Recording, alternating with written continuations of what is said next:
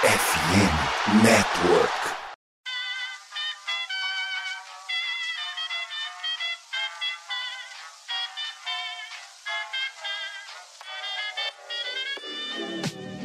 Mais uma rebatida forte. E ela tá fora daqui! Uau! E ela disse adeus. É home run! Aquele abraço.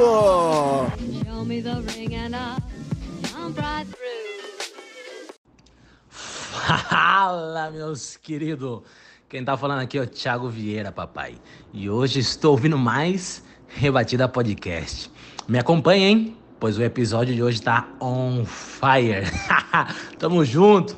Fica aqui aquele meu abraço, Thiago Vieira. Saudações, amigos! Saudações, fãs de esporte! Saudações, fãs da Major League Baseball e do Rebatida Podcast. Sim, senhoras e senhores do Conselho, o Rebatida Podcast de meio de semana está de volta depois de uma temporada sabática. Finalmente, essa equipe de doidos varridos, como a gente sempre brincava no longínquo 2022, essa festa estranha com gente esquisita, está de volta com muita informação, muito bom humor, muito debate. E é claro, muita Major League Baseball pra gente comentar. Se você é ouvinte a partir de 2023 não sabe quem está falando, eu sou o Matheus Pinho, vou estar novamente capitaneando e ancorando esse time de malucos. E a gente começa apresentando a mesa antes de iniciar de fato o debate no programa de hoje com ele. O Natanzinho sempre brincava que era o torcedor mais caricato do Cincinnati Reds, mas aqui ele tem um outro nome, uma outra alcunha, uma outra anedota. É o cara que em julho previu o Philadelphia Phillies na World Series de 2022. João Oliveira, muito boa noite. Antes de mais nada, a gente já quer a sua bold prediction. Hoje é 7 de fevereiro. Fala aquilo que todo mundo vai dizer que você é maluco, completamente doido varrido, mas que vai acontecer em algum momento da temporada. Boa noite, Matheus. Boa noite, Gabriel. Boa noite, Guilherme. Boa noite a todo mundo que está escutando Rebatida. Mais uma vez a gente se reúne. Dessa vez a temporada a gente vai até o final dela, isso eu garanto. E a gente vai aqui falar de beisebol como ele merece ser falado. Como se a gente tivesse uma mesa tomando uma. E como vocês pediram a minha bold, eu ia guardar ela para os próximos episódios. Mas fiquem de olho nesse Minnesota Twins, porque tá bem interessante. Eu não vou dizer que vão para World Series, eu vou esperar para os próximos episódios para dizer isso. Pois é, já que o João deu a bold prediction dele para a Liga Americana, né? Minnesota Twins vai ser o time da surpresa. Ô, Gabriel Ruiz, eu acho que se tem uma surpresa que ninguém vai ter é o que vai acontecer com o Dodgers. Porque se o Dodgers for para World Series depois de ter Shohei Otani e todos os grandes talentos, né, Mookie Betts, Freddie Freeman e companhia limitada, ninguém vai se surpreender. E é claro que se perder na primeira rodada do playoffs, ninguém vai se surpreender também, porque é o que acontece já faz uns 50 anos consecutivos. Muito boa noite. Então o Dodgers esse ano tá deitado eternamente em berço esplêndido, como diria o hino nacional. O que acontecer, tá tudo certo debaixo do sol. Boa noite, Pinho. Boa noite, João, Guilherme. E um bom dia, boa tarde, boa noite a todo mundo que tá nos ouvindo no Rebatida. Saudade de gravar o Rebatida. E é isso, Pinho. Esse ano, o torcedor do Dodgers vai ter, na temporada regular, vida fácil, colocar entre aspas aqui, porque, vamos colocar o seguinte, é um time que, nas últimas quatro temporadas completas da MLB, né, 2019, 21, 22, 23, venceu 100 jogos. Aí adicionou o Betts, adicionou o Freeman, continuou 100 jogos. E agora adicionou o Otani, e mais o Teoscar, mais outros grandes jogadores. Então, assim, a tendência é, se o Dodgers ganhar, vai ter uma grande faixa da torcida. Não fez mais que a sua obrigação. Se perder, a torcida vai estar no CT falando: Ah, acabou, acabou. Isso aqui vai virar um inferno. Vai ser mais ou menos assim. Quero só ver. Agora, ô Gui Martins, um dos times que, digamos assim, terminou com o sonho do Dodgers em anos recentes foi o Boston Red Sox. Inclusive com o Mookie Betts. Agora, vamos combinar que nos últimos anos a coisa não tem sido muito boa pra rapaziada da meia vermelha. Que ventos assopram em Boston para este 2024? Boa noite, Pinho. Boa noite, João. Boa noite, Gabriel. Bom dia, boa tarde, boa noite, boa madrugada para nosso querido, os nossos queridos ouvintes do Rebatida de Quinta, ao qual eu senti muita falta e ao qual eu renovei minha campanha de entrar como camarote no Big Brother 25 ano que vem. A minha única expectativa com o Red Sox vai ser eu não me viciar em nada muito pesado, porque os únicos ventos que estão soprando lá são os ventos que vão que, que, que eu quero que levem o FSG, né, o John Henry e o, o Tom Werner para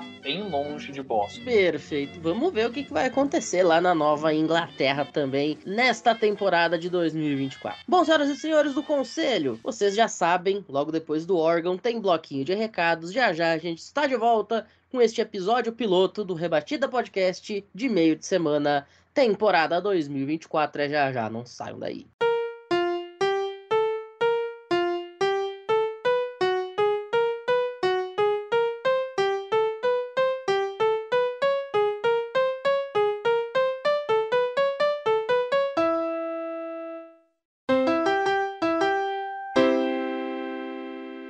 Senhoras e senhores, todo mundo sabe que, ou não sei, talvez você não saiba, se você não saiba, vai saber agora. Neste domingo acontece o Super Bowl, a grande decisão da NFL, da liga ao lado. E é claro que quem é fã de esporte num contexto geral também está muito ansioso para saber quem vai levantar o Lombardi Trophy. San Francisco 49ers, Kansas City Chiefs disputam em Las Vegas, no Allegiant Stadium, o título da National Football League. E aí, você já tá preparado para o Super Bowl? Bom, se você ainda não tá, eu tenho uma notícia para te dar. Você vai ter que correr, porque o tempo tá passando e ele tá chegando. E se você quer chegar no Super Bowl muito bem vestido, muito bonito, muito bonita, com a roupa, com acessório, com a camiseta de um dos times que está no Super Bowl para demonstrar o seu apoio ao seu time que vai jogar. Ou se você torce para algum time que não tá, para você chegar muito bem, né? E tanto na temporada da MLB a partir de abril, quanto na próxima temporada da NFL a partir de setembro, a dica é a loja Sport América. Afinal, loja licenciada pela NFL para confecção de jerseys, de camisetas, de muitos outros artigos, além de contar com uma variedade muito vasta de artigos da MLB e também da NBA. Então você já sabe, se é esporte americano, é na loja Esporte América. Como eu falei, tem camiseta, tem boné, tem jersey, tem acessório, tem produto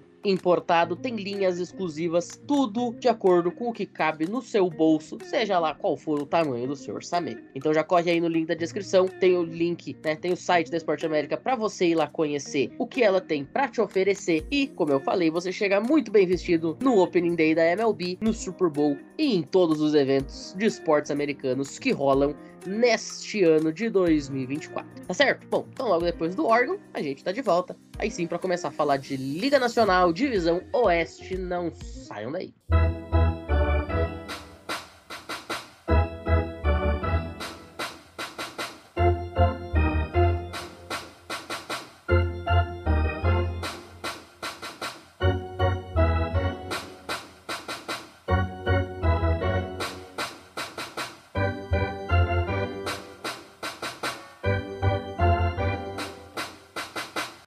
so senhores, agora sim vamos começar a conversar sobre essa National League West. Mas antes de mais nada, a gente tem que deixar um adendo aqui. Matheus, como é que vocês vão fazer a ordem dos times? Quem fala primeiro? Quem fala depois? Qual time fica por último? Bom, pra gente ser justo, a gente vai por ordem alfabética, né? Porque qualquer ordem que não seja a ordem alfabética, a gente vai ser taxado de clubista. Então, por ordem alfabética, a gente começa falando de Arizona. E, ô Guilherme, Arizona foi um time que surpreendeu muita gente. Afinal, não apenas foi uma equipe que chega à World Series, mas dá jogo na World Series. Muito embora não tenha sido páreo no final das contas, mas foi um time que realmente chegou com propriedade na Série Mundial. E com um elenco muito jovem, um elenco muito promissor, buscando agora voltar a estar nos playoffs, talvez com uma campanha um pouquinho melhor do que foi no ano passado, de apenas 84 vitórias, apenas, entre muitas aspas, 84 vitórias, mas quem sabe conseguir dar esse grande pulo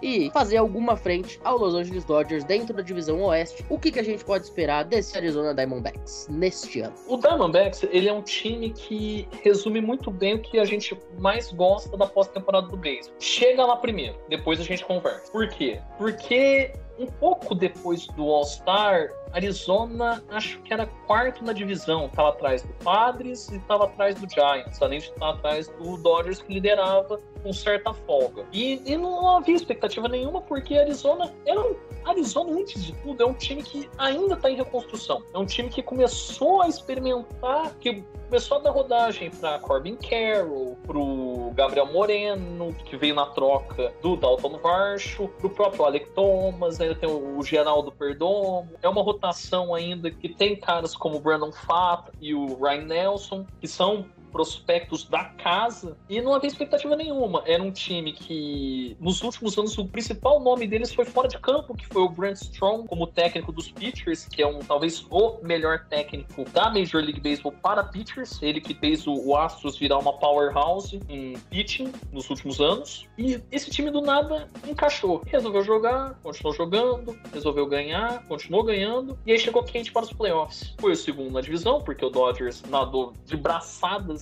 desde o início da temporada. E aí no Divisional, eles simplesmente falaram, tá, vamos varrer o Dodge. E varreu. Depois passaram por cima do Phillies e na World Series fez, ah, na medida do possível, um jogo duro com um time mil vezes melhor que era o Texas Rangers, que ganhou por merecimento na World Series. E esse ano é um time que reforçou pontualmente. Eu gostei muito muitos vão falar, ah, o melhor nome talvez na, na free agency que veio foi o, o Eduardo Rodrigues. Eu achei um, um, bom nome, é um pitcher canhoto.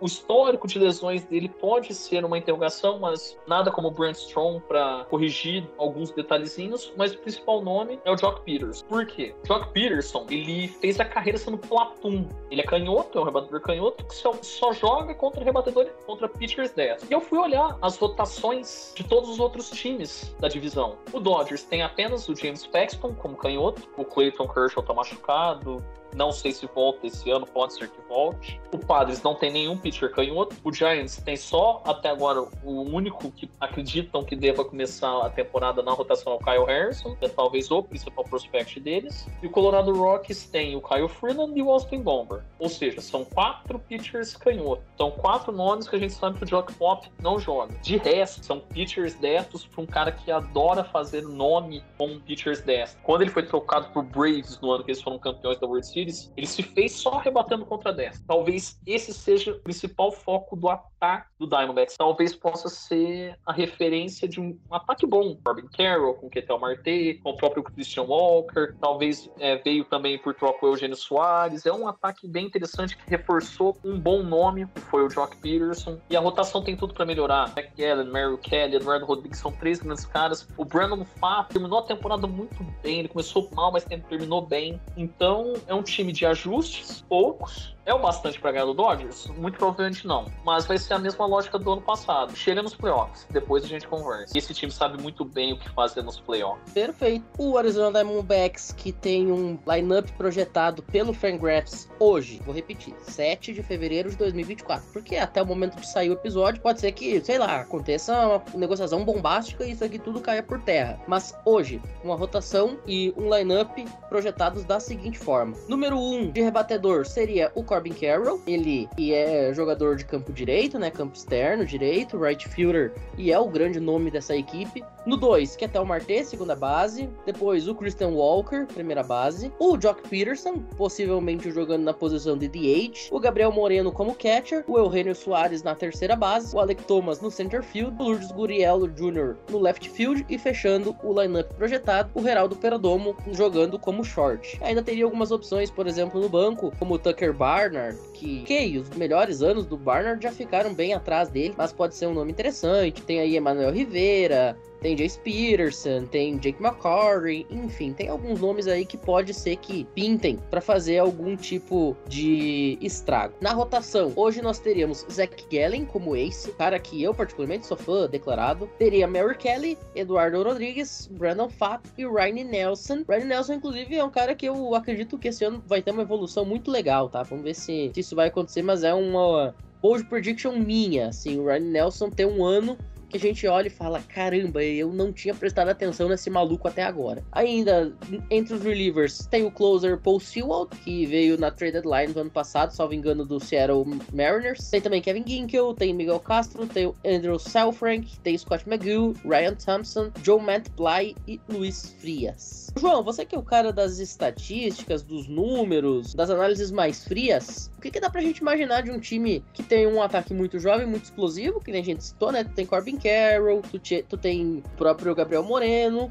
alia muito bem aí sua experiência de caras como o Jock Peterson, que o Gui citou muito bem, é um cara que gosta muito de jogar contra jogador destro, e tem uma rotação que é sólida na medida do possível e tem uma grande estrela que é o Zach Gallen. O que, que a gente pode esperar desse time do ponto de vista de jogo especificamente, na tua opinião? Olha, se a gente colocasse o D-Backs, que terminou o ano passado para jogar contra esse de agora, o de agora ganharia em cinco jogos a série. Porque adicionou uma coisa que o D-Backs não tinha tanto ano passado, que é pop. Esse time aqui, ele vai estraçalhar a bolinha. Porque o Reino Soares agora tá na terceira base. Você, como foi falado, tem o Jack Peterson, que é um cara home run strikeout, só que ele é muito mais consistente que os home runs maníacos que a gente tem na liga. Além disso, a gente vai ter o Ketel Marte, que terminou o ano muito bem ano passado e parece que tá reencontrando de novo aquele Ketel Marte que a gente aprendeu a amar. Ainda vai ter o Perdomo, tem ainda outro prospecto de shortstop que vai subir. Então logo ainda tem o Christian Walker, que é um excelente rebatedor. Gabriel Moreno, que ano passado fez uma excelente temporada de rookie.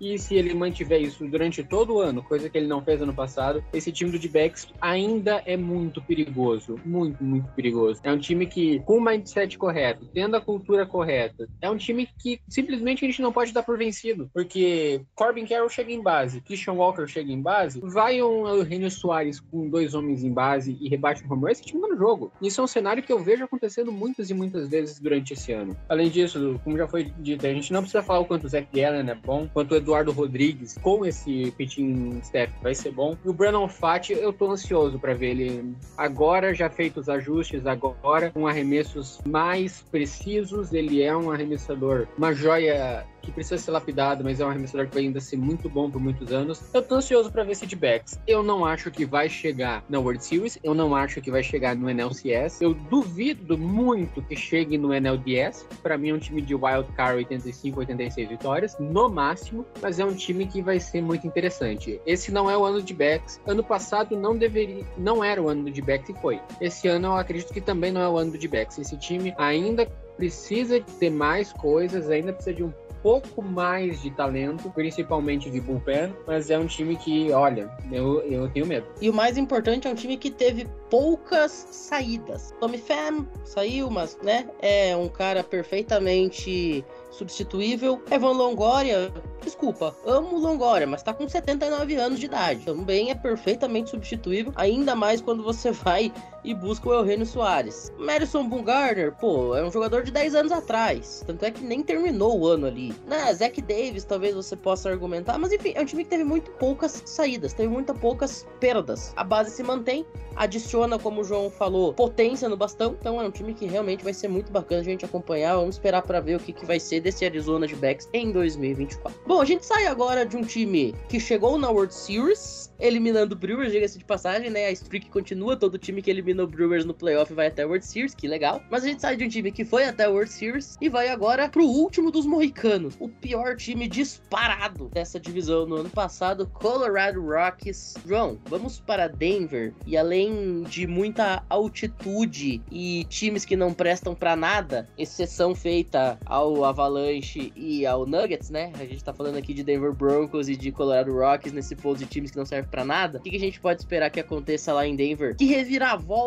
os Rockies podem tentar buscar para ter um ano melhor do que foi em 2023? Assim, o que o Rockies pode fazer é torcer por Ezequiel Tovar aprender a rebater, esperar que o Adael Amador suba muito quente e seja um All-Star, torcer para que o Nolan Jones continue saudável e que o Brandon Doyle continue sendo o mago defensivo que ele seja, e pro Chris Bryant lembrar como é que se joga. Aí talvez esse time chegue em 70 vitórias. Esse time não tem arremessador, o melhor arremessador do time é o Cal Quantrill, e isso em nome porque ainda tem o Kyle Freeland, mas que ele não é o mesmo jogador que era em 2018. É um time que tem de abridor ainda Ryan Feltner e Dakota Johnson, Dakota Hudson. Quando você tem Dakota Hudson abrindo o jogo pro seu time, é, você tem inúmeros problemas. E esse time tem dois jogadores com um pitching plus acima de 100, contando os últimos três anos, que é o Justin Lawrence, que é o closer, e o Tyler Kinley, que é o setup imediato. Esses são os únicos arremessadores que estão um pouco acima na média no Colorado Rocks. O resto é horroroso. Simplesmente esse time vai perder jogo porque vai tomar cinco corridas por jogo. Mesmo jogando no Cores, manter uma média de cinco corridas por jogo todos os 162 jogos é muita coisa. Esse time não tem capacidade para isso, capacidade nenhuma. Tem o Charlie Blackmon, que é um arrebatedor para média, Elias Dias, que foi All-Star no passado como catcher, mas é um time completamente catado de jogador que ou foi bom em algum momento ou que sobrou. Olha, eu acho que o Colorado Rockies é um experimento que a liga está fazendo para testar até onde vai um time só de jogadores de zero de war. É um time que, tirando o Nolan Jones, tirando o Brandon Doyle, tirando o Ezequiel Tovar, Chris Bryant, ninguém aqui eu vejo tendo mais que um ponto cheio de war. Ninguém. E mesmo assim, o Chris Bryant, ele tem talento, o Nolan Jones também, mas o Brandon Doyle por causa da defesa e o Elias Dias porque ele é catcher. Catcher que não tenha um de war, não tem nem que estar tá na liga. É um time que, olha, torcedor do Rockies, assim, aperta o botão de simular temporada. É isso. Esse time talvez seja bom em algum momento no futuro e orem fervorosamente para Adael Amador ser isso mesmo que ele está se projetando para ser, que é um mago da rebatida. Ele é um prospecto de shortstop, mas que vai pegar de segunda base, provavelmente, porque o Tovar é melhor que ele defendendo. E ele é o único prospecto, junto com o Jackson Holiday, a ter uma ferramenta de rebatida nota 70 de 80. Isso pelo Baseball America, isso pelo Mobile Pipeline, não é eu que tô tirando isso da minha cabeça. Mas esse Colorado Rockies, assim, ó, é ruim que dói. É, é ruim que dói. Sabe aquele time que sobe da Série B pra Série A? E tu sabe que ele vai terminar o campeonato em último, com 13 pontos. Assim, pensa o Joinville, o Grêmio Prudente, aqueles times assim, nada a ver, que so, sobe só pra dar oi dar tchau. Esse é o Colorado Rockies se ele fosse um time de futebol. Muito bem. Vamos também fazer esse mesmo exercício? O lineup projetado hoje, 7 de fevereiro, do Colorado Rockies teria, de acordo com Fangraphs, Charlie Blackmon como DH, Ezequiel Tovar como short, Nolan Jones no left field, Chris Bryant na primeira base, Ryan McMahon na terceira, Brandon Rogers na segunda, Hunter Goodman de right fielder, Elias Dias de catcher e Brenton Doyle de center fielder. A gente ainda teria Jacob Stallings, a gente ainda teria Elehuris Monteiro, Alan Trejo e Bradley Zimmer ali para fazer a rotação. É, rotação do ataque, né? Rotação, rotação mesmo, de pitchers. A gente teria hoje Kyle Freeland, Cal Cantrell, Austin Gumber, Ryan Feldner e Dakota Hudson. E no bullpen, Justin Lawrence como closer, Tyler Kinley como setup, Daniel Bard, Jake Bird, Nick Mears, Jalen Bix, Kevin Hollowell e Anthony Molina seria aí o time projetado do Colorado Rock. Matheus Pinho, pare de mentir para os nossos ouvintes. Você acabou de inventar todos esses nomes. aí, ô Gabriel, talvez uma coisa que quem não é um grande fã fervoroso do Colorado Rocks pode estar tá pensando. Tá, mas e o Senzatella? E o Herman Marques? São dois caras que fazem parte, digamos assim, do folclore do que é o Colorado Rockies em anos recentes, né? São dois caras que, além de estar na injury list, também não são exatamente as coisas mais confiáveis da história do mundo. Então tá muito complicado você pensar em um futuro do Colorado Rockies. É um time que não ataca, é um time que não defende, é um time que não rebate, é um time que não arremessa. Tá feia a coisa em Denver. Olha, se for servir de consolo pro Rockies, torcedor pro fã, torcedor Rock, não vai precisar ir no estádio, porque já sabe que vai ser derrota, porque porque, como você falou, é um time que ninguém sabe arremessar, ninguém sabe rebater, o pessoal passa mais tempo no, departamento médico que nada. Ano passado teve reliever que arremessou mais que starter. Então, assim, é uma bagunça completa. E assim, o Colorado vai ser aquele time, é, recentemente aquele time da Bolívia. Sabe aquele time que na Libertadores tu vai jogar 5 mil metros de altitude e é só lá que eles fazem alguma coisa. Quando chega pro nível normal, toma 10 a 0 E o Ô, Gabriel. Oi. já que o João é colorado, é o always ready, né? Quem é torcedor colorado vai lembrar disso. Exatamente. Mas no caso, o always ready. O Rock is never ready. Eles nunca estão prontos pra nada. Rapaz, mas eu acho que uma, o, o impressionante é que o Inter sempre pega esses times, The Strongest, George Wilnerman. É, eu tenho medo desses times bolivianos, cara. Eu tenho medo, assim, na alma por causa que o Inter sempre toma sacode quando vai pra lá. Não, mas aí isso é normal. Acontece, qualquer time vai sofrer lá. Só que hoje em dia, mesmo, mesmo, mesmo na altitude, o Rockies não dá medo. E assim, o, o contrato, vamos falar a verdade, o contrato do Chris Bryant tá pra ser. Acho que já dá pra confirmar que foi um dos piores contratos da história, né? Porque pagaram pra um cara que não, nunca mais jogou aquilo que poderia. Por mim, já teria trocado, porque, pô, não deu certo. Vai pagar muito pro cara e o resto do time, assim, torcedor do Rockies é aquela coisa. Torce pro time trocar de gestão, de liderança, pra ver se tem alguma coisa e reza. Muita reza, porque esse ano vai ser mais aquele ano de 100 derrotas na fuça. É que o, torcedor vai estar assim no sofá, vai estar assistindo um filme, ah, vou assistir o jogo do Rockies. Ih, perdeu de novo, vou assistir o filme. Vai ser isso. Uma coisa que sempre me pega, agora cá entre nós, é a gente falar de altitude de Denver. A gente tá falando de 1.600 metros. Cara, a cidade que eu moro, no interior do Rio Grande do Sul, tá 800 metros de altura. Então, esse negócio de altitude em Denver, pô, pelo amor de Deus, é muito mais folclore do que qualquer outra coisa. Combinar, esportivamente não tem efeito nenhum. Mas enfim, faz parte do folclore do, da Major League Baseball e do beisebol como um todo. Bom, a gente agora faz uma rápida pausa, porque a gente para de falar de coisa triste e começa a focar em outros três times. Um deles fortíssimo candidato à World Series e dois precisando recuperação depois de uma temporada decepcionante. San Diego Padres, San Francisco Giants, Los Angeles Dodgers e logo depois do Oregon. Não saiam daí.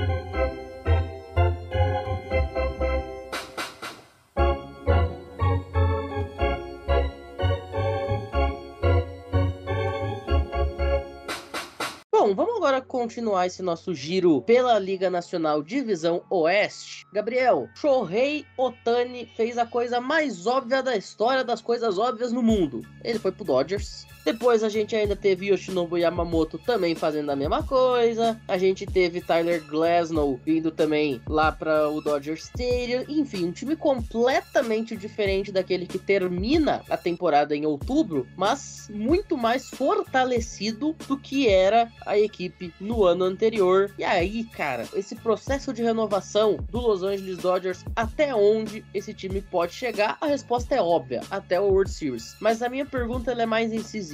Até onde o torcedor enxerga que esse time pode ir? Bom, vamos lá. Que eu vou tentar fazer a análise menos clubista possível. Mas vamos ser sinceros. O Dodgers deu um contrato de 10 anos pro Otani. Óbvio que desse contrato, só 20 milhões vão ser pagos. Os outros 680 milhões, pra galera que vai tá ouvindo, o Dodgers só vai pagar depois. Então, assim, o Dodgers tem uma janela de 10 anos pra conquistar, no mínimo, duas World Series. No mínimo. Aí você pensa, pô, Gabriel, tem time que demorou 100 anos pra ganhar uma. Você tá pedindo duas? Sim, tô pedindo duas. Porque a conta vai chegar, gente a conta vai chegar. Ela tarda, mas não falha. Então, assim, o Dodgers ano passado, quando perde pro Arizona, foi assim, posso ser sincero, uma vergonha. Que a atuação na Division foi uma vergonha. Não era para ser varrido. Podia perder em cinco jogos, mas assim, tomar com a varrida do jeito que foi, não podia. O Dodgers simplesmente esperou a janela desse ano, porque não gastou nada na janela de 2022 para 2023. O grande contrato foi do J.D. Martinez. E aí esse ano falou, ok, quanto cheque branco a gente tem?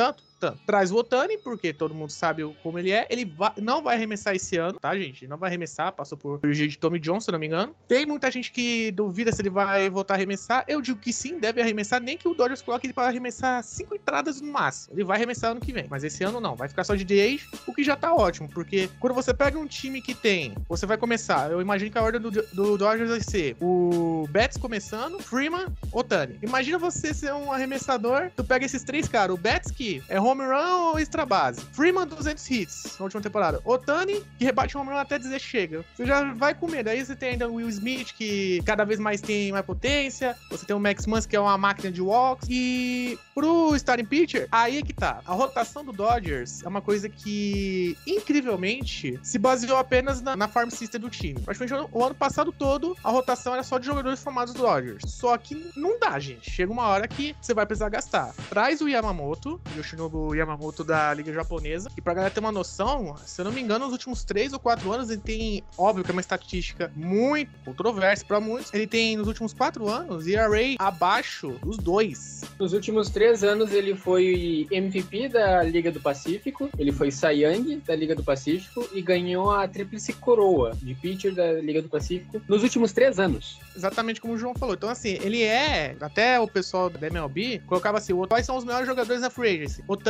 e Yamamoto. Ou seja, o cara é tão bom que nem chegando na MLB já era o segundo melhor jogador disponível. E com a chegada do Otani, óbvio que o Yamamoto ia para lá. E aí o Dodgers faz a troca pro Tyler Glasnow, que tem histórico de lesão, mas o Dodgers também tem o histórico de, geralmente, quando o cara tem lesão, deixa lá, cuida deles, da hora certa. Não é aquele time que vai forçar o jogador porque tá precisando de vitória. Não, deixa lá. Vai dar, uma hora vai dar certo. E, além disso, a gente tem a volta do Walker Buehler. Walker Buehler volta pra rotação do Dodgers. E teve a renovação do Kershaw, Clayton Kershaw, mais um ano pra ele. O Dodgers precisava de canhoto, além do Paxton. Paxton, que é outro cara que também chama lesão. Então, assim, o Dodgers mantém uma base muito forte. Nas últimas quatro temporadas completas da liga, o Dodgers venceu 100 vezes. Quer dizer, não tinha, não tinha todo esse chamariz. Agora você tem um time com Otani, com Freeman e com Betts. É basicamente um Big Three. É como o, o Miami Heat teve, né? Hoje na NBA, quase os grandes, vamos dizer, panelas assim, tem três grandes jogadores. O Dodgers tem isso. E agora é o quê? O Dodgers tem uma janela de 10 anos pra conquistar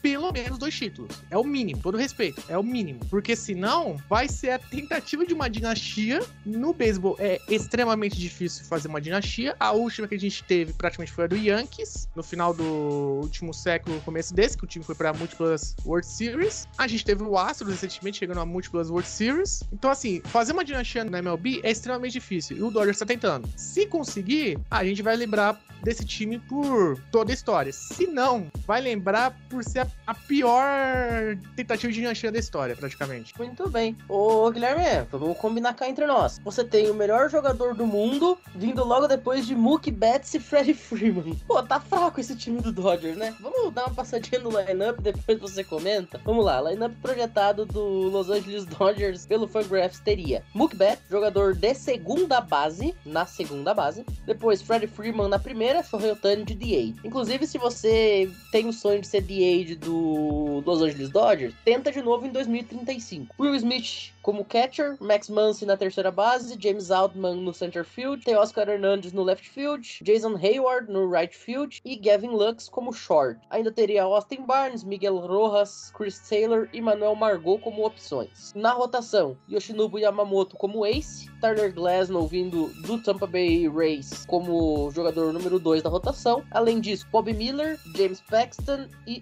Emmett Sheehan fechando essa rotação e um dugout bullpen com Evan Phillips, Ruther Gradle, Joe Kelly, Ryan Brazier, Alex Vicia, Blake Training, JP Fireheisen, velho conhecido do torcedor do Milwaukee Brewers, e Ryan Yarbrough. Esse seria o elenco hoje desse time do Los Angeles Dodgers. Só uma coisa pra falar, tirando o ano que o Dodgers ganhou a famosa, a famigerada Copa Tex, foi 2020, que foi o ano da pandemia, o Dodgers em 2019 venceu mais de 100 jogos, caiu no Divisional pro campeão Washington Nationals em 5. Em 2021, o time perdeu pro campeão Braves na final de conferência, em 7. Em 2022, o time caiu no Divisional pro Padres em 4 jogos. E ano passado, foi varrido pelo Diamondbacks, no Divisional de novo. O beisebol, ele é engraçado, porque ele te permite ser o melhor time do mundo durante, vamos colocar, seis meses. De, vamos colocar do Spring Training, vamos colocar abril, maio, junho, julho, agosto, setembro. Permite ser o melhor time do mundo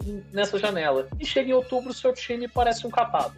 Porque é engraçado isso. Dodgers ano passado teve Mookie Betts, Fred Freeman batendo praticamente juntos no lineup e os dois no divisional somaram uma rebatida. Curioso, né? Aí você se ah, mas o problema são os jogadores? Talvez. Mas o principal problema do Dodgers está no banco. Dave Roberts. Eu sou grato por ele ter roubado uma base essencial em 2004 e antes. Sou grato. Mas todo mundo sabe que ele, de longe, é o pior manager da liga pela estrutura que ele tem, pelo time que ele tem. Ele é um cara que não sabe administrar starters, ele não sabe administrar bullpen, ele só vamos no aquela coisa no oba-oba. Ele é basicamente o que o Renato Gaúcho é pro futebol. Só aquela coisa da motivação, lado humano e só isso. Ele não agrega nada estatisticamente nem, nem taticamente pro Dodgers. A diferença é que o Renato Gaúcho tem mais do que um título na vida. É, isso é verdade. O Dave Roberts tem meio, assim como o técnico. E todo mundo sabe que Copa Texas é meio título, é tipo o Sul-Americana 2012. Ganharam metade. São Paulo ganhou metade de um título. É tipo isso. Então, assim, o Dodgers vai ganhar a divisão? Vai. Com mais de 100 vitórias? Vai. A rotação é excelente? É excelente. É aquela coisa, não tem lugar melhor para caras como Tyler Glasnow deslanchar de vez e ser favorito a Young. James Paxton se consolidar de novo como um grande arremessador canhoto. O próprio Yoshinobu Yamamoto vir brigando pelo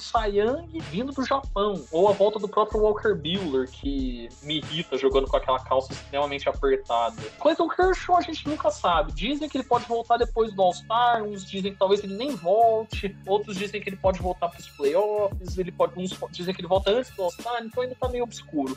Mas vamos ignorar o fator Clayton Kershaw por enquanto. Eles têm uns nomes jovens interessantes, como o próprio Bob Miller, o Emmett Sheehan, como starters. O bullpen deles é muito bom.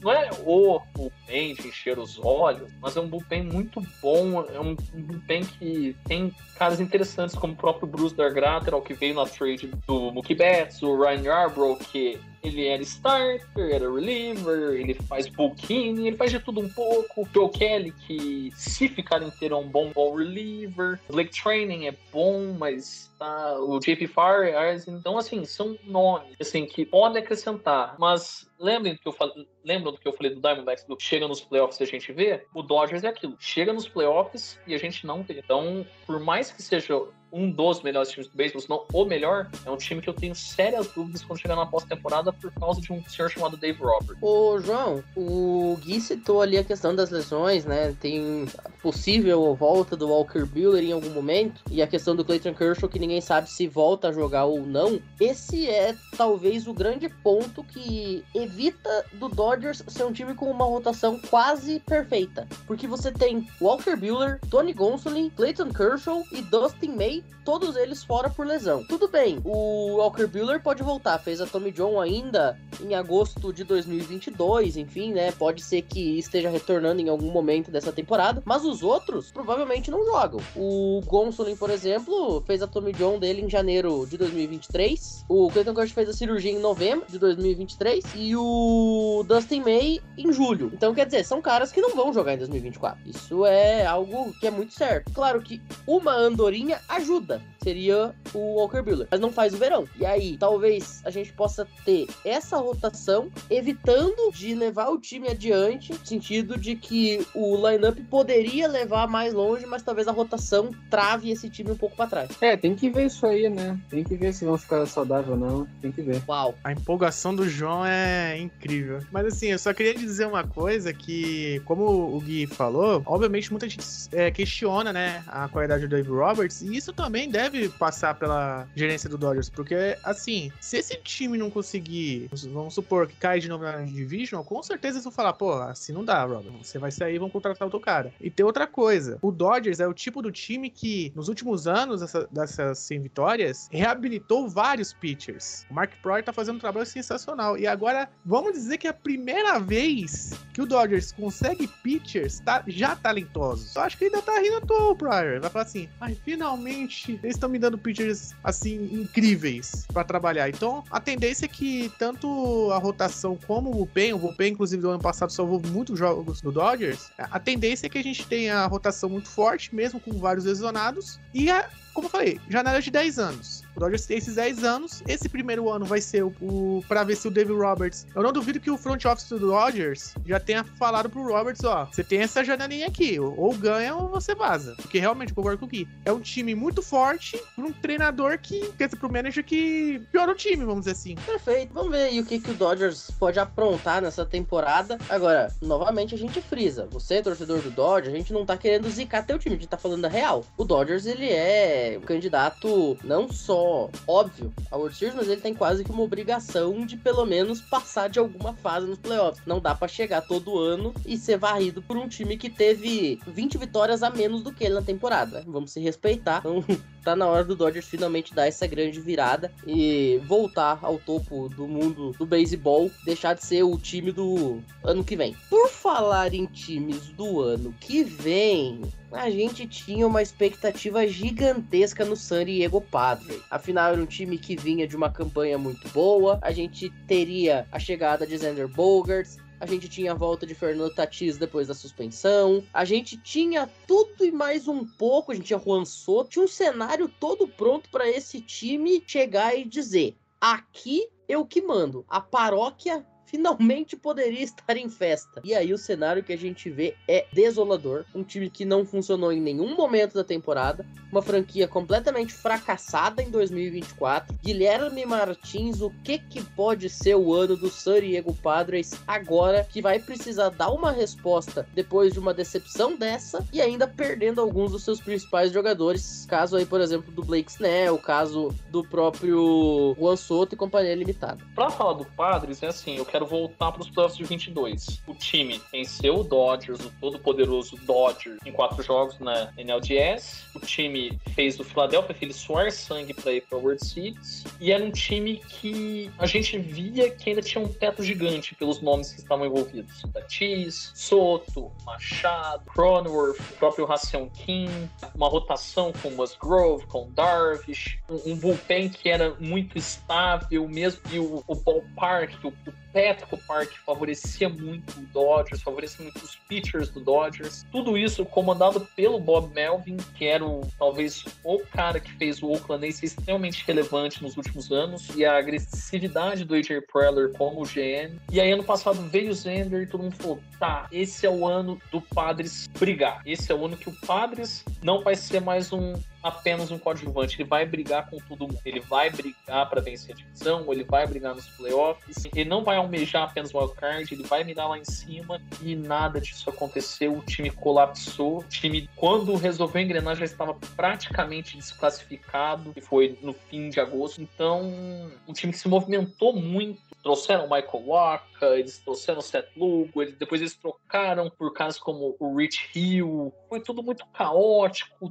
muito desconexo, é aquela coisa, a agressividade do AJ Preller realmente acabou pagando o pato. E aí esse ano é um time que já perdeu um nome como Juan Soto, trocou com o Yankees, o Bob Melvin foi pro Giants e trouxeram o Mike Shield, Mike Shield, que era ex-manager do St. Louis Cardinals, foi muito bem no Cardinals, teve quatro, três, três bons anos onde ele venceu a divisão, mas no playoffs ele acabou fracassando, é um bom manager. Ele toma muito focar na eficiência dos pitchers e numa defesa extremamente coesa, tanto que durante o período dele no, no Cardinals foi o time que mais errou defensivamente. Então, Padres, como tem ótimos defensores como o Xander Bogarts, o Racion King, o próprio. Quer dizer, o Bogarts nem é um bom defensor, ele é um defensor na média, mas o Racion o Tatis tem tudo pra melhorar se ficar inteiro, Manny Machado, Jay Cronworth. Então são bons nomes ainda, mas é uma incógnita total. É um time que a gente não consegue projetar muito além do que já se tem. A gente sabe que o Musgrove é ace, a gente sabe que o Darvish,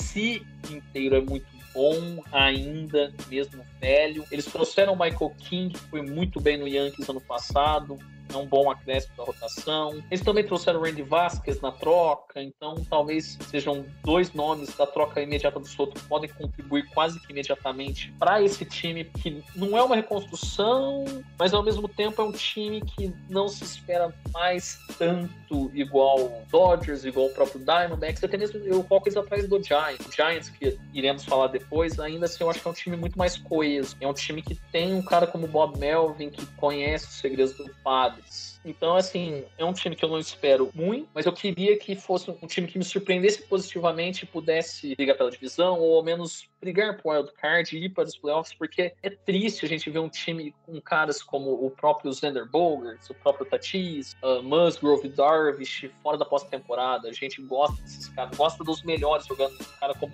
o Manny Machado, que a gente sabe que tem suas oscilações em pós-temporada, mas é um cara extremamente importante pro ataque, pro Padres como um todo. É um cara que eu não vejo o Padres se desfazendo dele tão breve em caso de uma possível reconstrução. Então, é assim, é um time que tem um ataque legal, com algumas incógnitas, é uma rotação que se manter o nível vai valer a pena. O Bullpen tem bons nomes, ainda trouxeram o Yuki Matsui e trouxe o, o Go, que são dois asiáticos, um japonês e um sul-coreano, que se mantiverem o nível que apresentaram nas respectivas ligas ano passado, serão ótimos acréscimos, um bullpen que, que foi, não digo nem o qualquer de Aquiles, mas foi o que mais sofreu com as críticas na última temporada. Então, é aquilo. O que o Predator vai fazer se esse Padres não engrenar? Ou o que o Predator vai fazer se esse Padres de fato engrenar e vir pra brigar por algo? Então, fica essa coisa do tipo, dos cinco times que a gente vai falar da divisão, é a maior incógnita, é o Padres. Que a gente não sabe nem pra bom, nem pra ruim. E um cara que, um time que tem o AJ Preller como general manager, a gente nunca sabe o que vai acontecer, nem pra bom e nem pra ruim. Como ele já trocou o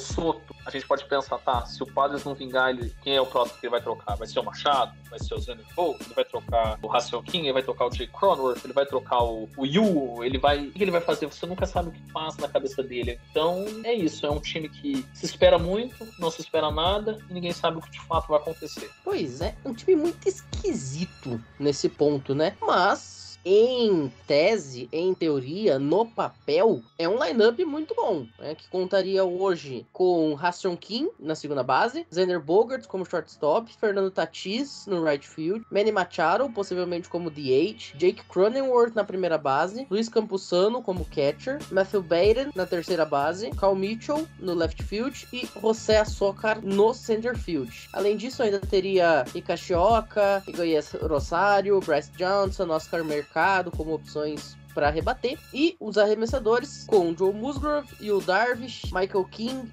Pedro Ávila e Randy Vasquez na rotação, além de Robert Soares, Yuki Matsui, Enel de Los Santos, Wani Peralta, Steven Wilson, Tom Cosgrove, Ossus, Yosuke Go e Luiz Patinho no bullpen. E ainda teria, por exemplo, o Tucupita Marcano, né? Que acabou se lesionando, né? Não sei, sinceramente, em que ponto da temporada volta, mas é um jogador que pode ser muito útil para essa equipe do Soriego Padres. João, Esse time do Padres, assim, ó, tirando o Machado, o Tatis, Bogart e o Darvish, tu vai na feira, tu não acha tanto bagre. Que é impressionante o quanto decaiu de qualidade e quanto o Soto vai fazer falta. É torcer pro Michael King conseguir fazer mais 120 entradas e pro pessoal da farm se desenvolver, porque senão o Padres, olha, janela fechou, ponte passou, tira o dado pro deitado. Pois é, vamos acompanhar aí para ver o que, que a paróquia pode aprontar em 2024, se vai ser uma temporada abençoada lá pros lados do Soriego Padres. Ô João, agora vamos fechar esse nosso episódio de hoje. San Francisco Giants, o time que acabou de assinar com um brasileiro, né? E vocês sabem na minha teoria, times que assinam com brasileiros vão longe. Então já temos o campeão da World Series de 2024. Mas além do Vinícius, falando de jogadores de Major League mesmo neste momento, o que, que essa equipe pode apresentar em 2024 para tirar do seu torcedor o gosto amargo que 2023 deixou? Bom, esse time do Giants, tirando o Logan Webb, ele é realmente muito bom, e o Camilo Doval, que é realmente muito bom, é todo mundo meio mediano.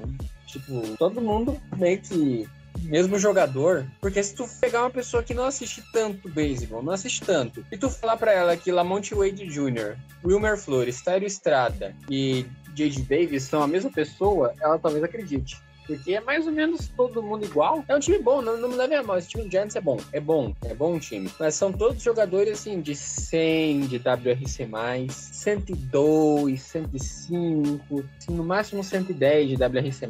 Todo mundo praticamente. O Patrick Bailey, que é o melhor catcher defensivo que essa liga vai ver em muito tempo. Menos que um ano conseguiu 25 framing runs. Isso é uma coisa absurda de se pensar para um catcher. Principalmente um novato que subiu tendo quase nada de minors. Mas o que, que o Giants precisa fazer para ser um time de playoffs? É torcer pro Lee, Hong-Soo Lee, que veio da Coreia, é torcer para ele ter uma temporada astronômica, ter uma temporada de Shiro Suzuki, mas com conforto e Cal Yastrzemski conseguirem jogar, que esse é o grande problema deles, e o Marco Luciano não ser um bust. Se isso acontecer, pode ser que o Giants tenha uma chance. Falando ainda do resto do time, tem o Wilmer Flores, que eu, Wilmer Flores, que eu gosto bastante, é um excelente rebatedor. E o Lamonte Wade também é um excelente rebatedor. Hélio Estrada é um jogador bom, J.D. Davis também.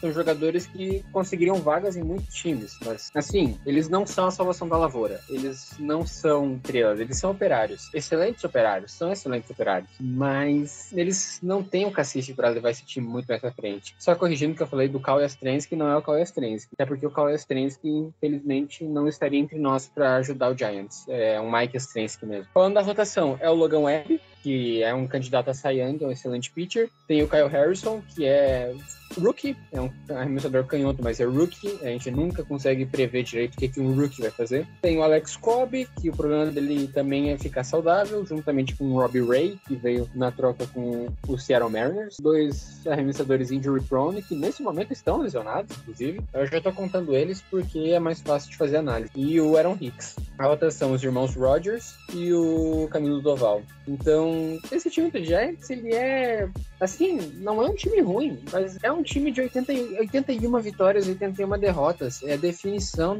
da mediocridade. É a definição do time médio de beisebol. É o time que não vai varrer ninguém e não vai ser varrido. É o time que é um time que não te passa confiança de que vai ser um time dominante. É uma sensação muito estranha que eu tenho com esse time do Giants. É um time que não coloca medo em ninguém. Ninguém, ninguém, ninguém. É um time que não fede, não cheira, vai ficar no terceiro lugar da divisão, vai pegar uma posição ruim de draft, vai continuar sem a sua superestrela. E digo mais, enquanto o Giants não tiver o seu Otani, não vai ter agora o seu, não vai ter agora o Otani, mas ano que vem vai ter Rohan Soto na free agency. Ano que vem a gente vai ter vários jogadores bem interessantes na free agency. Enquanto não tiver um cara assim no time, o cara que vai vestir a camisa e falar essa franquia é minha, o Giants não vai pra frente. Ponto final. É, perguntar pra qualquer torcedor do Giants que acompanha o Giants mais a fundo, enquanto esse time não tiver um cara, assim, ó, que tenha duas esferas grandes, esse time não vai pra frente. De jeito nenhum. E é isso, esse é o Giants. É um time que tá fadado a ficar no, no ponto médio da linha média. É um time mediano, medíocre, nota 5 de 10. E vai ser isso aí. Adorei o definição da mediocridade. Que momento. Abraço pro Natan. Bom, vamos falar um pouquinho sobre elenco. Neste momento, line-up projetado do San Francisco Giants pro Opening Day. Young-Hoo Lee, que veio da KBO, né, da Liga Coreana, no center field. Tyro Estrada, segunda base. Lamonte Wade Jr., primeira base. Wilbur Flores, DH. Michael Conforto, left field. J.D. Davis, terceira base. Mike Astremski, right fielder. Patrick Bailey, catcher e Marco Luciano no short. Esse seria o lineup de momento com Tom Murphy, Brett Wisely, Elliot Ramos e Austin Slater como opções. Na rotação, Logan Webb, Kyle Harrison, Jordan Hicks, Keaton Wynn e Tristan Beck, além das opções dentro do Val como closer, Tyler Rogers como o setup, além de Taylor Rogers, Luke Jackson, Ryan Walker, Ethan Small, que acabou de sair do Milwaukee Brewers, um dos maiores busts que eu vi no Milwaukee Brewers em muito tempo, Eric Miller e Sean Hill. Esse seria o elenco de momento dessa equipe do, do San Francisco Giants, que ainda tem, por exemplo, a possibilidade da volta do Alex Cobb em algum momento, né? Ele que passou por uma cirurgia, salvo engano, de quadril lá em outubro do ano passado, e ainda tem também o Robbie Ray, só que esse fez Tommy John, então não joga em 2024 muito provavelmente. Ô, Gabriel, agora a gente tem que citar uma coisa, né? Eu lembro muito de vários momentos o Nathan vinha aqui, né, nos grupos e falar do Joey Bart. Ah, porque o Bart isso, porque o Bart aquilo. Ah, é o novo Buster Pose não sei o que. Bom, flopou legal. É um time que tem muito flop, né? Acho que essa é a característica do São Francisco Giants. É um time que só flopa, é um negócio impressionante. Eles apenas estão pagando pelas três World Series que ganharam, né? mas assim, é um time que teve o seu auge, teve os seus momentos, mas hoje em dia, tirando a temporada de 2021, foi 107 vitórias, todo aquele hype aí, perde pro Dodgers no jogo 5 do Divisional. É um time que pensava, pô, 2022 vai ser o nosso ano. Não foi. 2023 vai ser o nosso ano. Não foi. E agora, 2024 não vai ser com certeza. Porque até em 2023, eu vou até dar um adendo, o ataque desse time foi patético em termos de potência. Só o Wilber Flores rebateu para mais de 20 home runs. Foi 23. E só ele e o Jerry Davis passaram de 60 RBIs. Então assim, o ataque desse time foi patético. Não tinha ninguém. E aí, obviamente, você depende muito da sua rotação. E aí você olha pro Logan Webb, vai lá, amigão. Vai, a gente vai vencer o jogo por 1 a 0 só, porque o nosso ataque é uma porcaria. Então, assim, é a tendência que esse ano seja novamente isso. Como a mídia colocou os times paulistas, o Giants vai ser a quarta potência da NL West, porque quarta ou terceira potência, mais ou menos. Porque é um time que não vai. Esse ano não vai. E assim, deixaram de assinar com o Carlos Correia por conta de uma lesão que ele teria no quadril, se não me engano, nas costas. Não me recordo, agora acho que é no quadril, se não me engano. Já tá quase tudo assinado, Costas. mas não foi. Foi nas costas? Obrigado. Foi nas costas. Ele, ele Pra quem não sabe, o empresário do Correio é o Scott Boras. O Astro sabia que ele tava podre. Ele demorou pra assinar, o Giants foi lá e tomou a iniciativa e resolveu pagar a grana. E aí, a hora que fez os exames, descobriu que as costas dele pareciam as costas de um idoso de 85 anos. Isso porque ele é atleta, tá?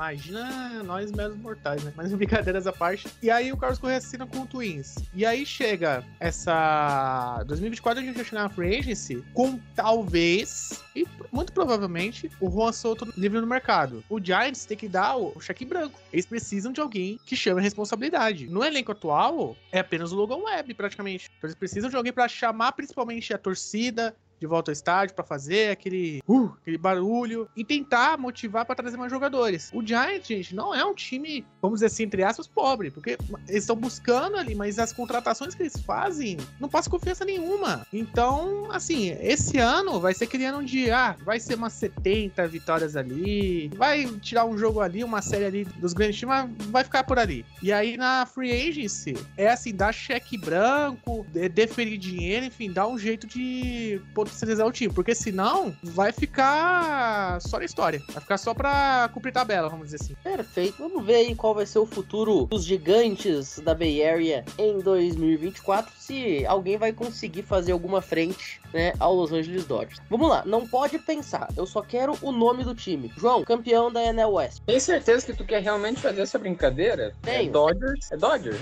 Aí chega mais fácil a gente debater quem é que vai ser o segundo. Não, é que eu tenho que fazer isso porque todos os episódios a gente vai ter que fazer essa brincadeira. Então, por puro protocolo, eu sou obrigado a perguntar. Guilherme, Dojão cabuloso, como eu carinhosamente chamo. Gabriel, Não, Dodgers da massa. Dodgers da massa, abraço pro Fernando Franca e pro Kevin Marley. Bom, é isso, né? A gente vai ficando por aqui. É óbvio que eu também vou votar no Los Angeles Dodgers. Não tem uma pessoa nessa terra que não votaria no Dodgers nesse momento. Senhoras e senhores, a gente vai ficando por aqui então com essa primeira preview de divisão do Rebatida Podcast em 2024, na nossa volta do nosso ano sabático, do nosso hiato, sempre, como eu falei, com muita informação, muita descontração aqui nas ondas da FN Network. João, muito obrigado pela participação. Nos vemos na semana que vem. Semana que vem a gente fala sobre a divisão oeste da Liga Americana. E vamos falar muito sobre o Los Angeles Angels of Anaheim, né? O famoso time que não sabe nem de onde é que ele é e nem o que, que aconteceu de tão errado na vida dele para ele ter os dois melhores jogadores do mundo nos últimos anos e não ir para lugar nenhum.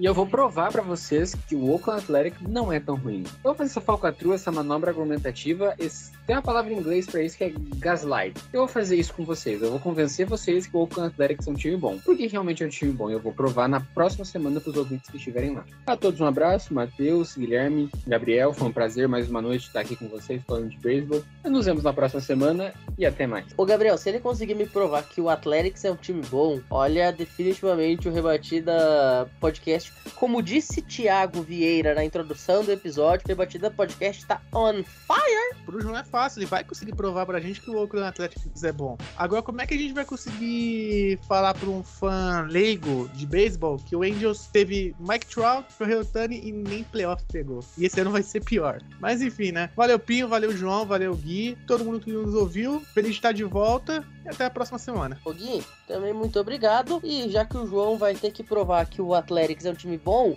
o seu desafio vai ser provar que o Astros é honesto. Não, o meu desafio é, é convencer que o Seattle Mariners vai ser o campeão da World Series esse ano. Esse aí também é difícil, viu?